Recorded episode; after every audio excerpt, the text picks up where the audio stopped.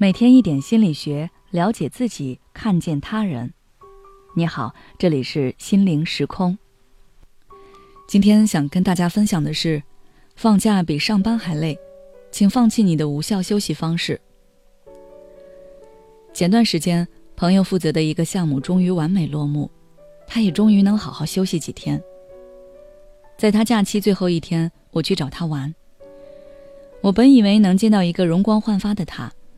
结果我发现他身上的疲惫感更重了，一点儿也不像是在休假，反倒是像加了一个月的班，整个人看上去都无精打采的。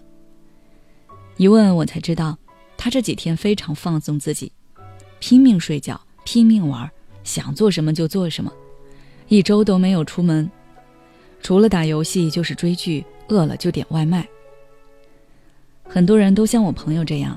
认为休息放松就是睡得昏天黑地，放纵自己疯玩，或者躺在床上什么都不做等等。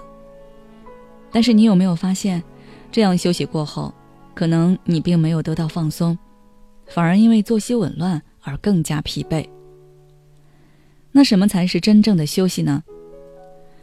心理学认为，休息是指一种既没有激动，也没有不安的状态，也就是我们常说的。内心毫无波动。这种情绪状态下的人比较放松，内心也比较平静，所消耗的心理资源也较少。这时，人的疲惫感会逐步得到缓解。而我们平时所采取的刷手机、追剧等休息方式，虽然能够让我们感到放松和愉悦，但它们也会对我们的大脑产生刺激，因为我们在接收手机传来的信息的同时。大脑也在不断的分析这些信息，我们的情绪会随着传达过来的信息起起伏伏，并没有真正得到放松。这也就是为什么每次刷完手机之后，总是会觉得莫名的疲惫。说到这儿，可能有的人会问：那躺在床上发呆或者睡觉呢，也不算是休息吗？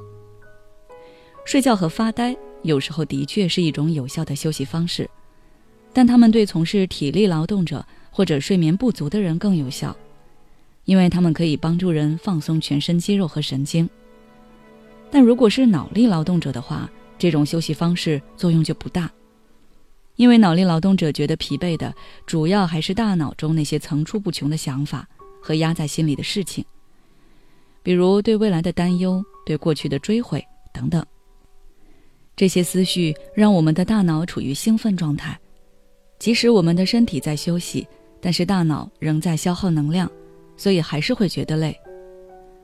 那么，怎么样才能做到高效休息呢？我给大家整理了以下几种方法。第一，从忧虑中脱离出来，专注当下。要想获得真正的休息，我们就要学着从日常的忧虑中脱离出来。无论是对已发生事情的懊悔，还是对未发生事情的忧虑。我们都要学着放下忧思，专注我们正在做的事情，保持内心的平静。这是一个需要长期磨练的技能。你可以先从呼吸、行走、饮食等日常小事做起，把自己的注意力都集中在你正在进行的事情上。久而久之，你会发现脑海中那些不受控制的想法出现的频率就少了，大脑能获得休息的时间变多了。第二，改变自己活动的内容。俄国心理生理学家伊凡谢切诺夫做过一个实验，为了消除右手的疲劳，他采取两种方式：一种是让两只手都静止休息，另一种是右手静止的同时让左手适当活动。结果表明，比起双手都静止不动，让左手进行适当活动，右手的疲劳消除得更快。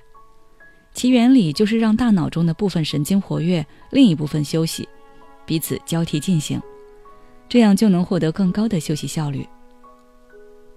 因此，当你做一件事情比较累的时候，不妨尝试做一些其他的事情，比如写文案写累了，就站起来给你的盆栽浇浇水，做做家务，这样你不仅得到了休息，还解决了其他事情。好了，今天的内容就到这里。如果你想了解更多心理学相关知识，欢迎关注我们的微信公众号“心灵时空”，后台回复睡前放松就可以了。每当我们感叹生活真难的时候，现实却又告诉我们，生活还能更难。工作、事业、爱人、孩子、父母亲朋，这一切的一切，就像一张大网一样，把你层层束缚其中。你经历了疲惫、辛苦、无奈，还有悲痛。如果你只是一个人默默承受，那你迟早会崩溃。心灵时空组建了专业的心理救援队，每位咨询师都拥有超过二十年以上的咨询经验。只要你需要，我们就在。